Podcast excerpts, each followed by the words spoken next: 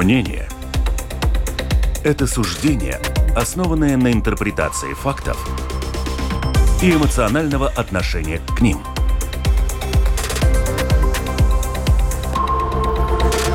Открытый разговор с Ольгой Князевой на Латвийском радио 4.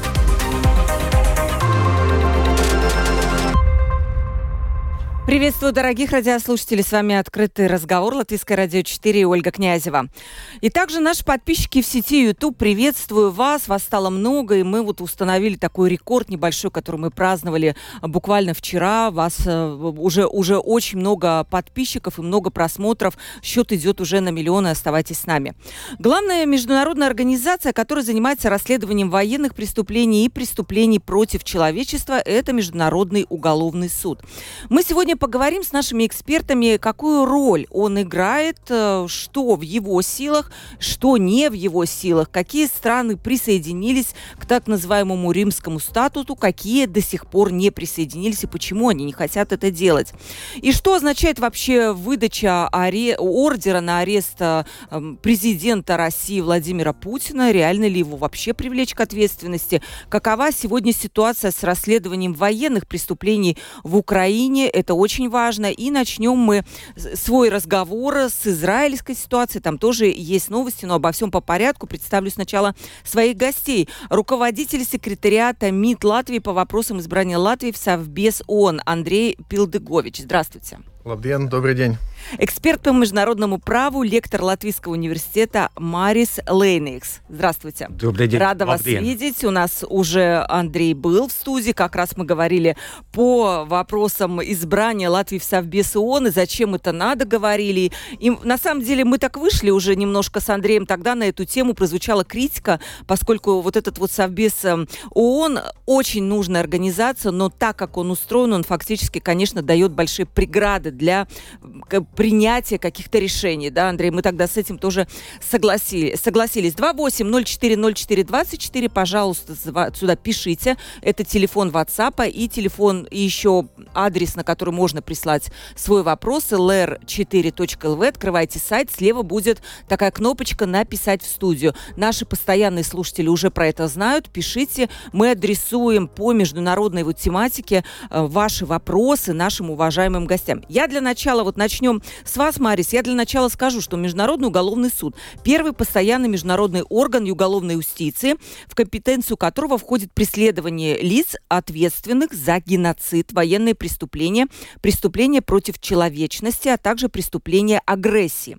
Учрежден на основе римского статута, принятого в 1998 году и официально начал свою работу с 1 июля 2002 года. Вот прошло уже, получается, более 20 лет. Этот суд, он может похвастаться какими-то реально достижениями результатами, которые могли бы, вот, ну вот мы можем привести, что да, он не зря существует. Он не зря существует. А, все, что вы сказали, это верно. Но, конечно, компетенция Международного уголовного суда э, ограничена э, теми государствами, которые являются членами э, статута Международного уголовного суда. Сейчас это 124 государства. Только что присоединилась а, Армения, Армения, недавно Грузия. Я тут вам напомню, что в Организации Объединенных Наций состоит 193 страны. Да. Разница есть и тогда почему эта разница есть, и как бы, да, поговорим немножко про результат, да. Разница есть, потому что, а, конечно, такие большие государства, как а, Россия, Китай, Индия, США, и не, не настолько большие, как Беларусь или Израиль, конечно, не ратифицировали э, статут Международного уголовного суда. А эти те государства, которые, наверное, больше всего боятся, что они вынуждены или при, применяют а, военную силу против других государств или не на территории других государств. И, конечно, таким образом они считают, что они смогут как-то уберечь своих военнослужащих или даже гражданских лиц от, от международной уголовной ответственности. Угу. Например, США даже подписала статут Международного уголовного суда, но после не, не только не ратифицировала, но даже отозвала свою подпись под этим уставом. Вы знаете, выглядит это так, что эти страны, особенно США, которые являются ну, крупнейшей, самой, наверное, крупной, самой сильной державой в мире, как будто бы уже понимают, что могут быть какие-то суды в отношении э, этого граждан этого государства. Тут, замечу, э, подается иск не против государства, а против конкретных людей этого государства. И таким образом она как будто признает, что есть эти нарушения. Нет ли такого? Что могут быть такие нарушения? Или есть уже? А, международного уголовного, международного уголовного суда нет а, юрисдикции насчет преступлений, которые совершены до вступления государства в Международный уголовный суд. Угу. Так что это все в отношении будущего. Тогда не возникает ли вопрос, если они не признают и защищают таким образом граждан, это как будто развязывает им руки? Что они могут вести себя более свободно, опять же, участвуя в каких-то военных конфликтах? Ну, опять-таки, я не считаю, что, например, а, США считают, что считали бы, что они могут делать что угодно. Это все-таки правовое государство. И каждое государство само может привлечь к уголовной ответственности за все эти преступления, которые вы назвали, своих граждан на своей территории. И США, конечно, делают это. И там есть процессы в отношении, были процессы в отношении а, военных преступлений, скажем, совершенных а, на территории Ирака. Это не значит, что там все неподсудные. Но, конечно, они не хотят, чтобы их а, граждан а, привлекли к уголовной ответственности перед Международным уголовным судом. Тогда получается, если крупные страны не входят э, в, вот как бы они не ратифицировали международный уголовный... Извините, я даже прерву.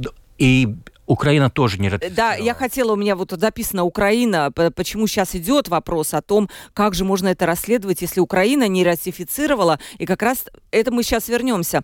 Андрей, скажите, э, получается, туда входят те страны, в которых как бы и, и вероятность э, расследования небольшая, а крупные страны как будто говорят, нет, вы знаете, всякое может быть в нашей жизни, да, мало ли что придется там отстаивать, поэтому мы там не будем участвовать. Но тогда есть ли вообще смысл смысл в этом международном суде, вот с вашей точки зрения? Ну, с моей точки зрения, несомненно, смысл есть. Хочу только, может быть, э, заострить внимание на то, что вот эта вот э, юридическая мысль и, скажем так, понимание правосудия в мире, оно постоянно эволюционирует. То есть Интересно. эта инициатива, этот суд относительно э, недавнее изобретение. То есть фактически этой концепции, этой идеи всего примерно 20-25 лет. И, ну, скажем так, в истории человечества это очень короткий отрезок. И все же за эти 20 лет э, те страны, которые были инициатором этой идеи, они достигли многого. И ну, не будем все-таки списывать со счетов, что две трети государств ООН поддержали это. И очень часто в мировых вопросах не обязательно самые большие государства, они являются, скажем так, носителями идеи. Очень часто, я сам это видел в ООН, э, очень небольшие государства, например, такие даже микрогосударства, как Лихтенштейн, может выступать с очень интересными революционными подходами, новаторскими подходами. Поэтому за 20 лет, с моей точки зрения, достигнуто достаточно много. Не удалось, может быть, охватить э, подавляющее большинство стран ООН, но тем не менее, э, скажем так, престиж и позиции Международного уголовного суда в, в Гааге, э, они весомы, они признаны в мире. И со стороны Латвии мы всячески стараемся поддерживать и сам суд, и прокуроров данного суда господина Хана. А вот Совбез безопасности, э, как объяснить нашим радиослушателям, вот как, как он взаимодействует, скажем, с Международным уголовным судом? Мы об этом до передачи говорили, но я хотела бы, чтобы наши радиослушатели это поняли. Ну, что касается Совбеза, то э, Совбез э, примерно раз в год, он, безусловно, заслушив, заслушивает мнение, доклады представителей и Международного суда, это другой суд. Есть уголовный суд и Международный суд, два главных суда в, в, в, в Гааге. И Международный суд, скажем так, он более непосредственно связан с ООНовской деятельностью. Оба суда э, имеют возможность выступать, они участвуют и в работе так называемого юридического комитета ООН, шестого комитета. Э, скажем так, взаимодействие э, присутствует, но и очень важна и сама работа стран ООН, которые, скажем так, наиболее заинтересованы в том, чтобы эти самые механизмы правосудия действовали более эффективно, более оперативно и как можно быстрее могли бы восстанавливать справедливость для жертв. Э, преступлений. Угу. давайте вот перейдем к актуальному, а потом, наверное, и к Украине. Да, вы хотели добавить? А, статут Международного уголовного суда предусматривает два точных механизма, как, мож, а, как содействует Международный уголовный суд и а, Совет Безопасности Объединенных да. Наций, потому что а, есть три варианта, как мо, мож, может быть начат процесс а, в Международном уголовном суде. Это по заявлению государств-участниц, что mm-hmm. было сделано в отношении Украины, по инициативе прокурора – и третий вариант – это, конечно, по инициативе а, Совета Безопасности ООН. А также Совет Безопасности ООН имеет право просить Международный уголовный суд приостановить процесс на 12 месяцев. А, оба эти решения могут приниматься только в соответствии с процедурой, которая предусмотрена главой 7 а, Устава ООН, но а в соответствии с этой процедурой пять государств имеют право вето. То есть принять какие-то такие а, решения Совета Безопасности ООН, ну, очень редко может. Э, получается, в, в ситуации с Украиной именно инициатива не могла просто исходить из Совета Безопасности, потому что обязательно было бы наложено право вето как минимум у России и, скорее всего, наверное, э, от Китая тоже. Да? Ну, мы не знаем этого, но скорее всего, да. Хорошо, мы давайте начнем э, вот по, по ситуации последней. Несколько стран, в том числе Турция, обратились в Международный уголовный суд в Гааге с иском против Израиля с требованием расследовать его действия в секторе э, Газа. Но при этом сразу израильские власти объяснили, что не будут взаимодействовать с Международным уголовным судом при расследовании ситуации в Газе. И как объясняют э, вот Министерство иностранных дел объяснило, мы не будем сотрудничать с Международным уголовным судом, поскольку защищаем права наших граждан и боремся с терроризмом. Это ответ. При этом вы уже упомянули, что Израиль не, э, тоже не является э, членом. Что в этом случае? Если страна не является, вот не подписала, не согласилась, не ратифицировала этот римский статус, то есть она может просто игнорировать все требования да. Международного да. суда. Кроме, конечно, ситуации, если Совет Безопасности ООН обратится с, с такой просьбой к э, Международному уголовному суду. Но это практически трудно вообразить, что что-то такое может произойти. То есть они могут не бояться и сказать, что вот все, что вы можете тут э, против нас, а, э, как говорится, там, ну, написать и обратиться куда-то, вы можете, э, как говорится, нам больше не показывать, да? Да, конечно. Да. Как вы оцениваете эту ситуацию с Израилем?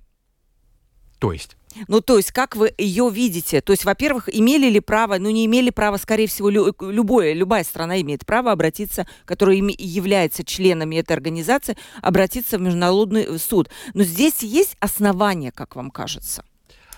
Трудно сказать. А, потому что, конечно, сектор газа настолько...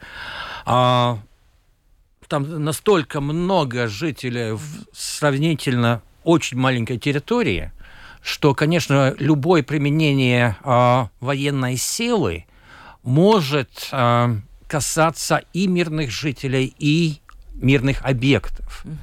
Но, с другой стороны, конечно, Израиль имеет право на самозащиту, это раз.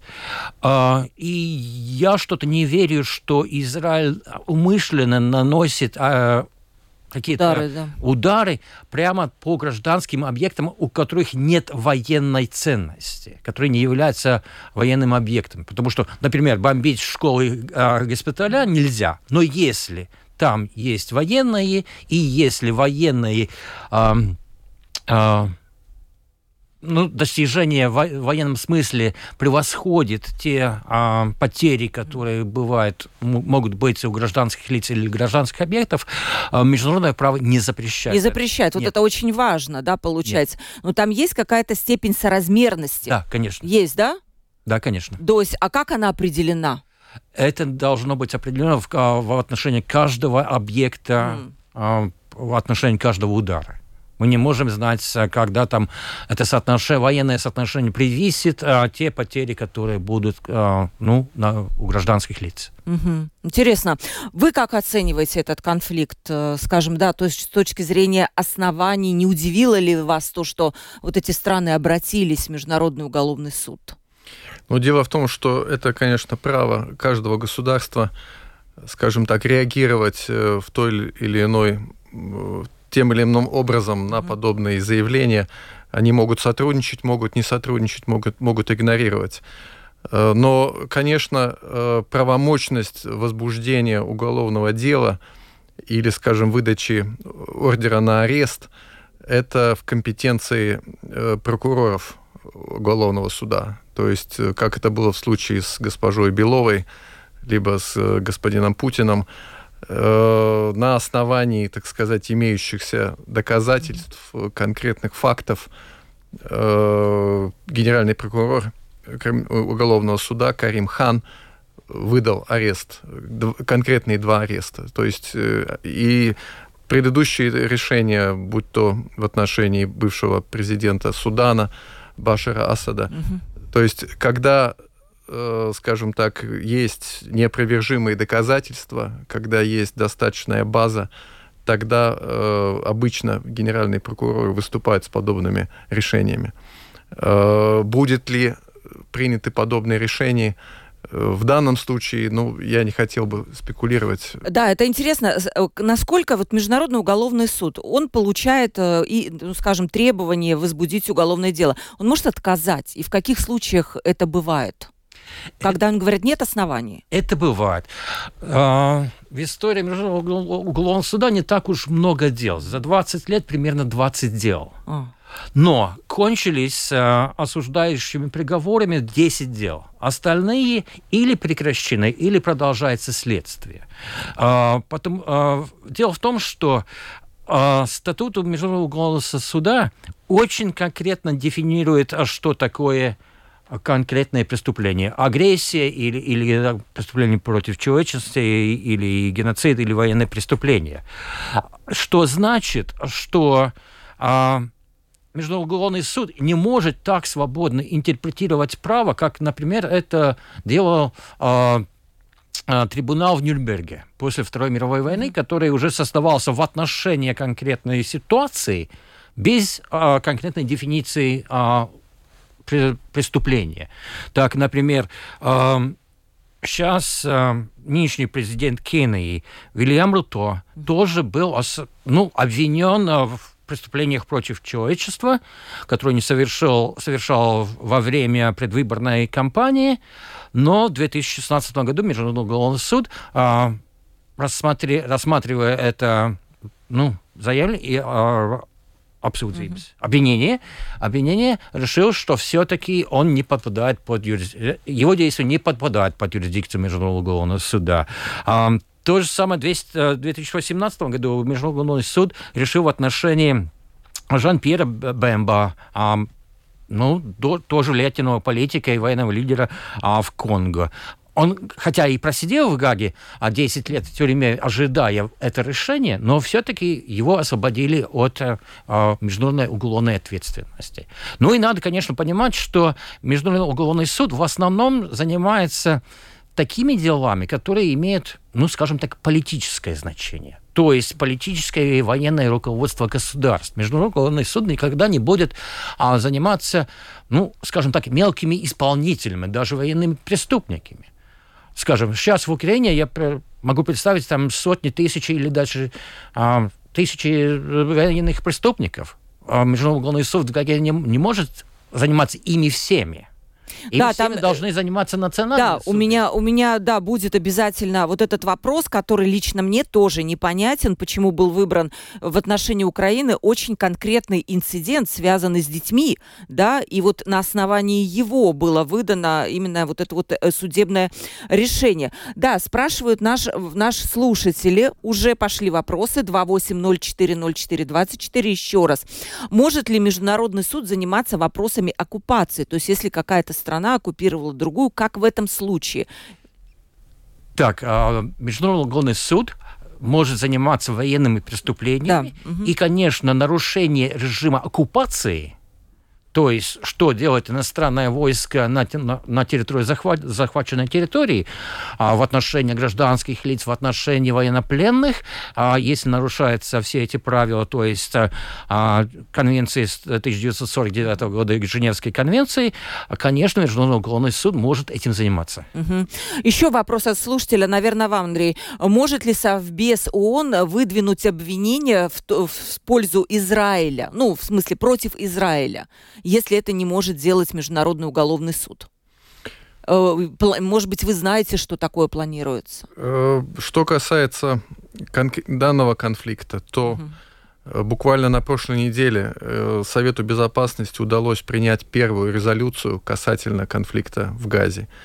И эта резолюция как раз призывает все стороны обратить особое внимание на защиту прав детей чтобы дети э, как можно меньше страдали от этого насилия, от этого конфликта.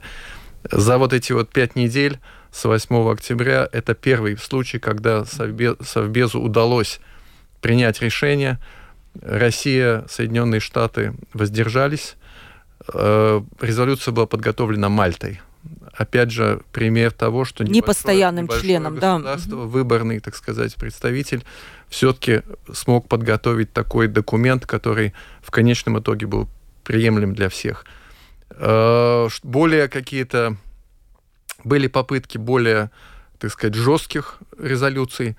Э, Со стороны кого они были ну, выдвинуты? Их, их инициировали Объединенные Арабские Эмираты, Россия угу. пыталась продвигать резолюцию. Ну, на нее Соединенные Штаты наложили вето. Угу. То есть что это значит? Вот э, эти резолюции, они имеют какую юридическую силу? То есть а вот они приняты, подписались, а дальше что? Они предъявляются стране или что происходит? Ну, в принципе, это, скажем так, на политическом уровне самый высший, так сказать, вид э, э, политической декларации. И, ну, я хочу, так сказать, с таким очень осторожным оптимизмом все-таки надеюсь, что вот этот вот обмен э, заложниками, э, который объявлен был сегодня утром, он да. будет Хотим. иметь место.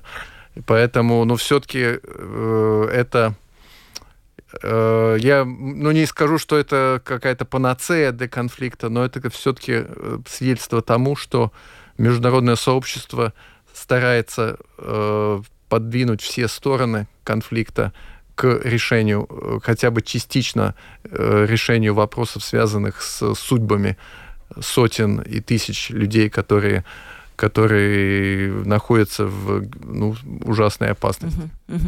Хорошо, вот к Украине перейдем, потому что вопросы еще есть, мы тогда попозже их немножко зададим. Украина, она не входит, да, не ратифицировала. Как вам кажется, почему? При этом она, что происходит на Украине, уже не надо напоминать, скоро два года будет э, с, с начала военных действий, с начала войны, которую развязала Россия. Как думаете, почему? Почему? В чем причина? Я боюсь, что этот вопрос надо адресовать адресовать специалистам конституционного права и именно украинского конституционного права.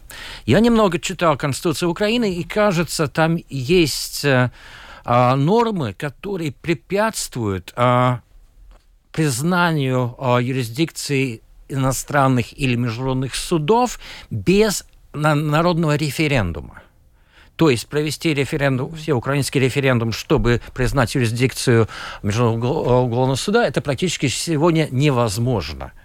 И, наверное, даже не особенно целесообразно, потому что Украина использовала а, ту возможность, которую а, предостав... предоставляет а, статья 12 а, статута Международного уголовного суда, то есть а, с пом... не, не являясь членом статута, все-таки с а, помощью своей а, односторонней декларации признать юрисдикцию Международного уголовного суда в отношении некоторых а, преступлений, в отношении какого-то а, от, от, от, отрезка времени. То есть уже с 2014 года, когда первый раз Украина такую декларацию а, подавала в Международный уголовный суд, а она признала юрисдикцию в отношении а, а, военных преступлений и преступлений против а, человечности. Угу. Вот смотрите, конкретно... Это невозможно, такая декларация, декларация нельзя сделать в отношении преступления агрессии. Вот Международный уголовный суд выдал ордер, поправьте мне, если не права, на арест президента России Владимира Путина в связи с незаконным вывозом украинских детей. Но, может быть, мне кажется, что это не самое ужасное преступление, которое Россия совершила на территории Украины. Возможно, я ошибаюсь. Есть более ужасные вещи, которые происходили и в Буче, и ну, вообще во всей территории Украины. Почему именно это стало поводом, как вам кажется, для обращения в суд? Я не могу с полной ответственностью заявлять, что я знаю причину, но кажется, вот эти действия как раз сейчас э, довольно легко доказ доказуемы. Просто я помню что на российском телевидении был такой сюжет, где сидит Путин вместе с этой а, Беловой, и оба обсуждают да, был а, такой, детей, да? да? И, кажется, Белов говорит, я даже усыновила одного, да, Путин поздравляет, да, хорошо, вы это сделали, но все это а, свидетельствует о том, что эти два лица причастны к похищению или депортации а, украинских детей а, с оккупированных территорий. Ну, здесь уже, как сказать, сами лица признали себя виноватыми. В отношении Бучи там идет, а, ведется расследование и собирательство доказательств. Там еще надо а, узнать, кто именно, как, какие лица совершали эти преступления, это немного или намного сложнее, чем ситуация с депортированными или похищенными украинскими детьми. Вот, Андрей, выдали ордер. Фактически, что это означает? Ну вот есть ордер международный. Как это все работает на практике? Я думаю, что это вопрос такой, который волнует вот, ну, тех, которые ну, не, не совсем понимают.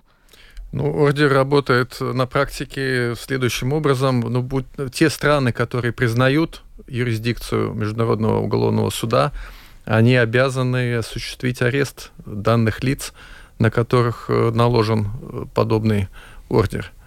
Так это работает. Да.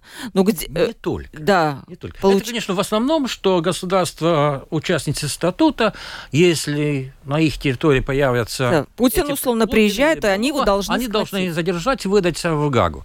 Но а, вспомним ситуацию с Милошевичем. Да. Когда, в принципе, это была Югославия или Сербия, которая ну, как-то хотела возобновить отношения со всем миром и решила все-таки выдать Милошевича а, этому югославскому трибуналу.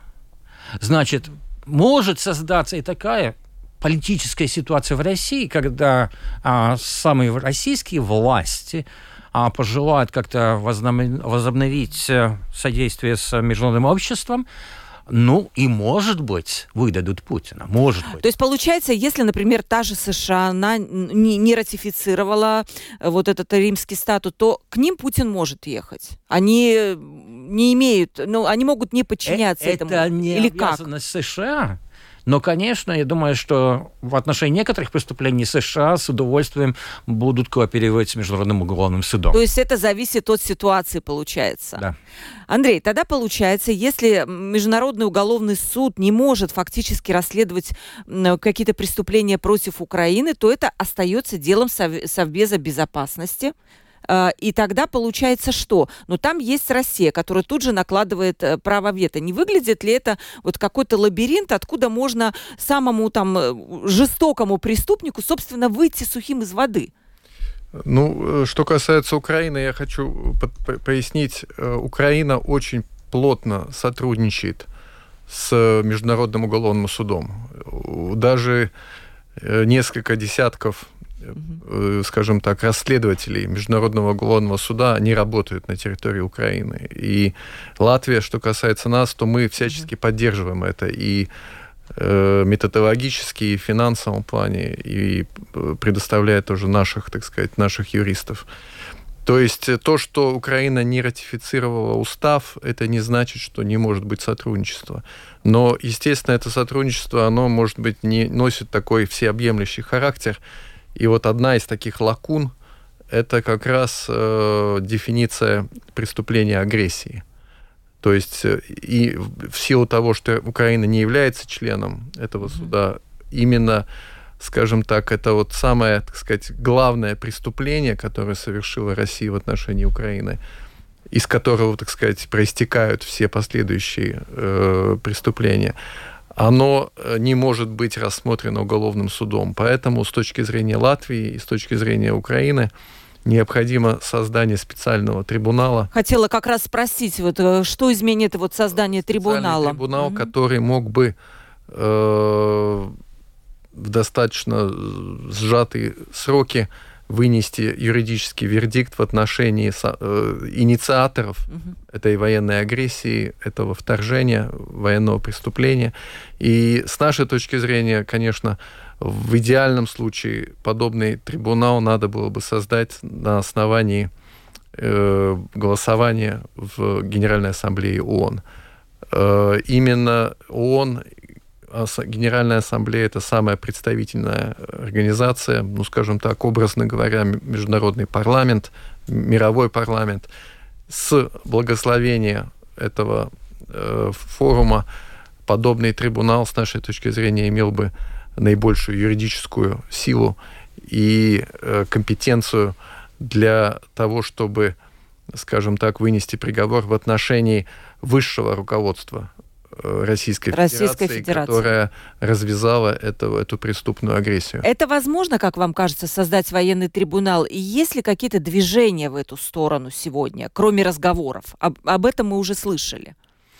Э, разговоры, э, ну, я бы не хотел бы их как-то списывать, либо и к ним слишком как-то легковесно относиться. Угу. Безусловно, речь идет о подготовке Э, очень серьезного юридического э, механизма, и, конечно, э, требуется заручиться поддержкой большинства стран ООН.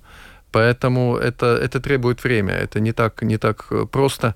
Но с нашей точки зрения подобный механизм необходим. И, конечно, его надо создать правильно, на очень таких четких юридических базисах, Э, спешка в этом смысле э, неплохой советчик. Поэтому, э, с моей точки зрения, лучше, пускай это займет чуть побольше времени, чем э, поспешить и, скажем так, сделать это недостаточно качественно. Работа идет в этом направлении? Да. Есть работа, да?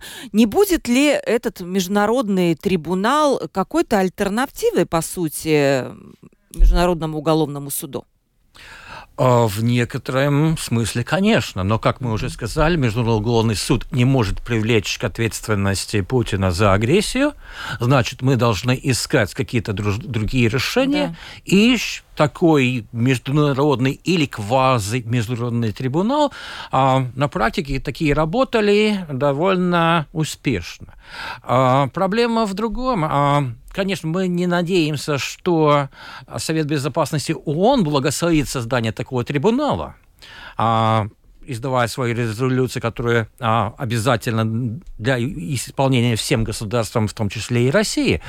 А, в отношении решений Генеральной Ассамблеи, то я должен все-таки напомнить, что резолюции Генеральной Ассамблеи не являются юридическими, юридически обязательными для государства. Это только рекомендации. Как но, тогда? Конечно, но, конечно, это будет иметь какое-то политическое а, значение.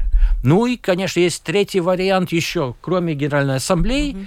А, например, в отношении бывшего президента Чады, Хусейна Хабра. Такой международный или квази-международный трибунал, а создавая региональная международная организация а, Союз Африки, а, не, не Генеральная Ассамблея, не Совет Безопасности, а Союз Африки а, в своей резолюции одобрил создание такой, та, такого международного трибунала, и Хусейн Хабре был привлечен к уголовной ответственности. То есть на крайний случай такой международный авторитет может добавить даже Совет а, Европы у которой уже есть, конечно, а, опыт в отношении международных судов, Европейский суд по правам человека, например. Еще один вопрос вот э, в смысле того, что вот Путин выдан ордер на арест Путина. На ваш взгляд, в этом плане Путин ближе кому из других лидеров государств, которые тоже получили вот эти ордеры от Международного уголовного суда? Я только несколько напомню. Это э, лидер Судана Амар Хасан Ахмед, э, потом ливийский вождь, там был Каддафи, да, и президент Кении Ухуру Кианиту. Вот, может быть, еще кого-то вы назовете, кому он, скажем, более близок в этом плане? Я думаю, что ситуация с Путиным довольно уникальна, а, потому что ну, Россия все-таки является очень большим да. ядерным государством. То есть э, заставить Россию а, выдать Путина в Гагу почти что невозможно. Это все-таки больше зависит от ситуации внутри России. Поменяется ли там когда-нибудь режим еще при жизни Путина? Вот это в этом вопрос. Но, конечно, есть еще один а, уровень, на котором мы должны думать. Это не только международные или квазимеждународные суды, но и национальные суды. Потому что и преступления против человечности, и а, военные преступления а, любое государство, которое хочет, даже не имея никакого отношения к этому преступнику, жертве или преступлению, может реализовать так, так называемый принцип универсальной юрисдикции и привлечь к, к ответственности виновных за на военные преступления. Например, если любой военный преступник, который совершил преступление на территории Украины, появится на территории Латвии, Латвия имеет право его задержать, расследовать преступление и привлечь к уголовной ответственности. Угу.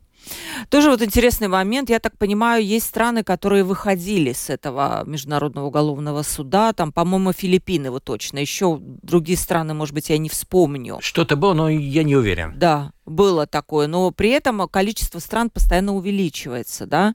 Вы видите все-таки какое-то такое время, не знаю, дальнее, когда все-таки те страны, которые сегодня не хотят быть частью этого процесса, осознают, потому что, как мне кажется, что это обязательное условие для того, чтобы восторжествовал, ну, некий такой единый закон, касающийся военных преступлений на всей территории земного шара. Но если кто-то хочет, а вот давайте вы будете, а мы тут не хотим, ну, это выглядит немножко странно. Вот как вы видите вот дальнейшее развитие?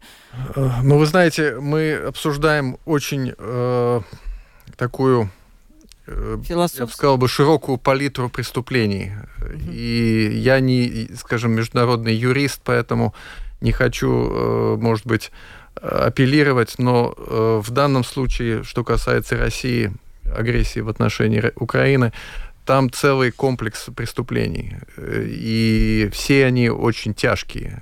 И э, что касается э, агрессии, то ну, одна, одна уникальная э, черта заключается в том, что это война, которую развязала одно государство в отношении другого с целью фактически уничтожения соседнего государства, с целью изменения государственных Оккупация. границ. Оккупации, смены режима и так далее. Э, то есть, э, ну, этот, в, в этих отношениях э, преступления российского руководства, они действительно в некотором смысле уникальны. Но тут действительно масса очень тяжких других преступлений и в отношении детей, и в отношении, скажем, сексуального насилия во время вооруженного конфликта. И, конечно, с каждым днем накапливаются так называемые преступления экоцида в отношении окружающей среды, в отношении, ну, все, что связано с э, взрывом э, гидроэлектростанций. гидроэлектростанций, дамп, э, угроза, так сказать, ядерного заражения по-прежнему присутствует. То есть э, в целом тут материала для судебных преступлений, э, расследования этих преступлений очень много и ими будет заниматься целое, все суды возможные, и национальные суды Украины, безусловно, и Международный суд и трибунал, если он будет. И, и, и криминальный суд, уголовный суд в Гаге, и, возможно, наш отдельный трибунал. Отдельный да, трибунал. Угу. Да, хорошо. Э, вот тоже спрашивают наши слушатели по поводу того, а вы видите, я так понимаю, это на вашу только что реплику, а преступления Израиля вы видите, или все-таки они победители, и их не надо за это судить? Это такое ваше личное мнение должно быть, наверное. Ну, вы знаете, э, конфликт еще, так сказать, э, развивается, развивается очень стремительно. Э, ну, это не совсем в моей компетенции э, давать какие-то оценки э, происходящему в секторе газа. С моей точки... Позиция Латвии, по-моему, есть, нет? И позиция Министерства иностранных дел тоже, ну, в общем-то, четко выражена. Мы, безусловно, четко, так сказать, признаем право Израиля на самооборону.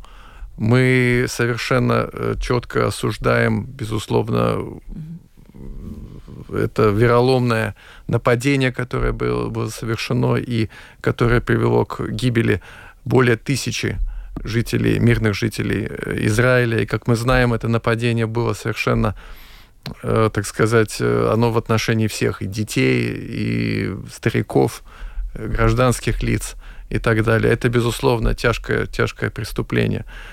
Что касается соблюдения гуманитарного права, международного права, мы также считаем, что и Израиль, и представители палестинских властей все должны их соблюдать.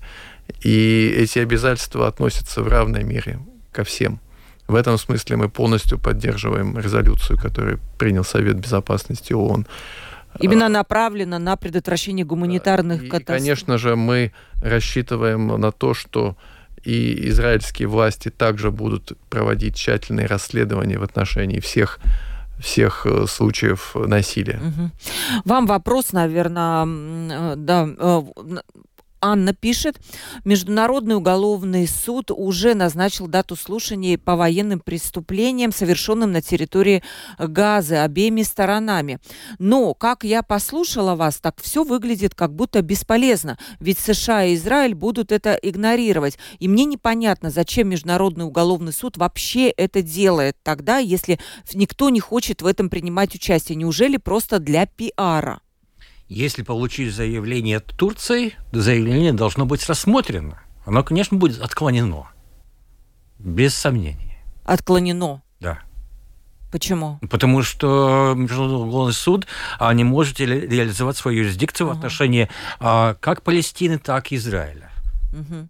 Да, и еще один э, слушатель спрашивает, не кажется ли вам, что просто Международный уголовный суд э, действует достаточно мягкотело, и э, где нужно проявить жесткость, э, там он не может проявить, поэтому их такое количество вынесенных вердиктов достаточно маленькое. Ну, то есть в этом плане я тоже слушала одно из интервью, и там США, они объясняли, почему они вообще не готовы ратифицировать устав, вот римский устав, потому что они постоянно напоминают упоминали о том, что Международный уголовный суд в отношении Сирии проявил такую мягкость, пригласил на мирные переговоры, но при этом 400 тысяч там, человек погибли, как уверяет США, от всяких ядерных ударов. Вот вы можете это вот как-то подтвердить или опровергнуть, как вам кажется, со стороны? Ну почему? Те приговоры, которые вынесены, довольно не мягкие, там 15 лет плюс-минус лишения свободы а, в отношении а, военных преступлений, преступлений против человечности, такие а, приговоры были вынесены. Угу. Другое дело, ими может ли Международный уголовный суд а, заняться конкретным делом, имеет ли он юрисдикцию в отношении а, конкретных преступлений. Угу. И еще вот заключение, у нас мало уже времени осталось, вот вам э, вопрос и вам, и вам. Все-таки что нужно? Может быть, нужна какая-то реформирование? Мы, вы же сами вначале сказали, что постоянно идет ну, какой-то прогресс да, в международных судах. И мы в прошлый раз говорили о том, что нужен, наверное, какой-то прогресс и вообще в Совете Безопасности ООН, потому что вот это право вето, оно фактически убирает, э, ну, развязывает руки тем странам, которые, ну, не всегда заинтересованы в мире, так скажем, да.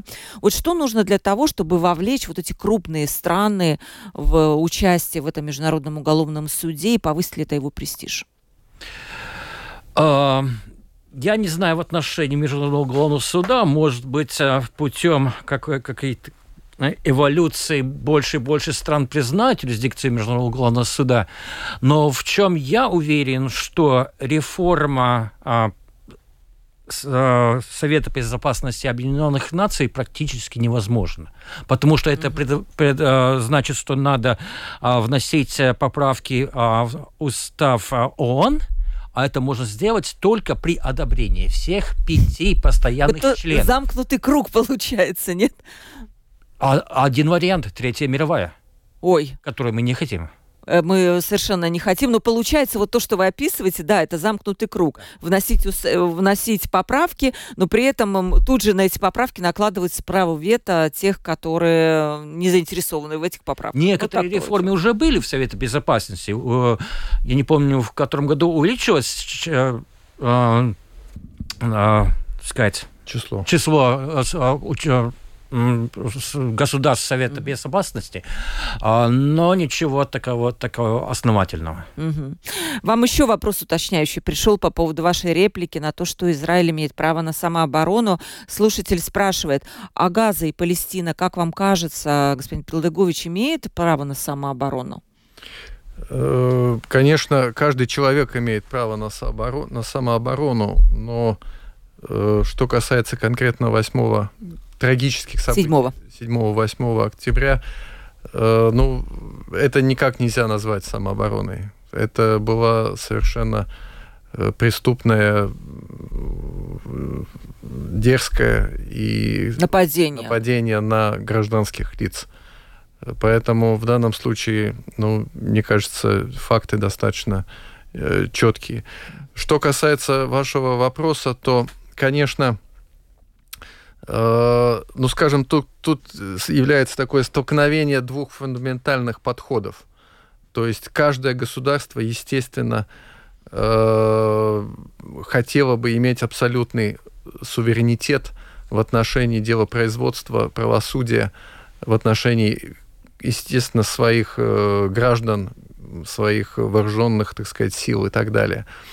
Поэтому я говорил насчет эволюции э, мировой, так сказать, мысль юридическая, она развилась за последние, может быть, 50-60 лет после Второй мировой войны как раз в направлении того, что должны существовать какие-то, э, скажем так, более э, наднациональные суды, которым государства могли бы вверять вот это право э, решать очень сложные, очень запутанные э, военные преступления. И, э, скажем так, вот это, это движение в сторону вот этого вот э, юридического процесса, оно имеет место, но, конечно, многим странам по-прежнему очень сложно признать то, что, скажем так, в Гаге будут, скажем, судьи, избранные из других государств, вершить судьбу Э, бывших лидеров, либо бывших генералов э, своих режимов. Но с нашей точки зрения э, это такое движение, оно оправдано, оно необходимо. И хочу, может быть, тоже поделиться такой информацией достаточно недавней. Неделю назад проходили выборы в судей Международного суда в Гааге.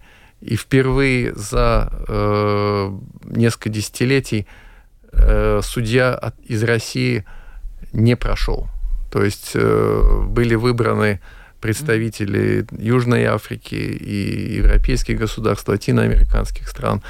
Но те страны, которые э, осуществляли осуществляют агрессию на данный момент, те страны, которые потеряли репутацию, они, они не, их представители не были избраны. И это, но это еще одно доказательство того, что все-таки международное мнение, сообщество, да, сообщество. оно, оно адекватно оценивает э, тенденции. Да, спасибо большое. И все-таки, да, я напомню, что в 2002 году только начал работать Международный уголовный суд. Это мало времени. И, возможно, какая-то трансформация, она произойдет не, не, не только из-за Третьей мировой войны, дай, бог, чтобы этого никогда не случилось, но и про, в процессе каких-то, ну, естественных, может быть, эволюций, понимания, э, осознания чего-то, может быть, не еще через 20 лет, может быть, через 30, но наверняка к этому все, может быть, когда-то и подойдет, да? Ну, так будем, будем считать. Потому что, ну, на оптимистичной же ноте будем надо на, заканчивать вообще передачу, а не том, что все плохо. Правильно? Давайте на оптимистичной. Ну, вы знаете, Ленард Мэри говорил, что для небольших государств международное право — это наше ядерное оружие. Да, да, это так. это для нас это действительно жизненно важно, чтобы международное право и международные суды они были работоспособными и эффективными. Спасибо большое. У нас был руководитель секретариата МИД Латвии по вопросам избрания Латвии в Совбез ООН Андрей Пилдыгович. Спасибо вам большое. И эксперт по международному праву, лектор Латвийского университета Марис Лейникс. Спасибо вам огромное. Провела передачу Ольга Князева, продюсер выпуска Валентина Артеменко и оператор прямого эфира Том Шупейко. Завтра встретимся в 12.10. Не пропустите, будет опять открытый разговор. Всем пока.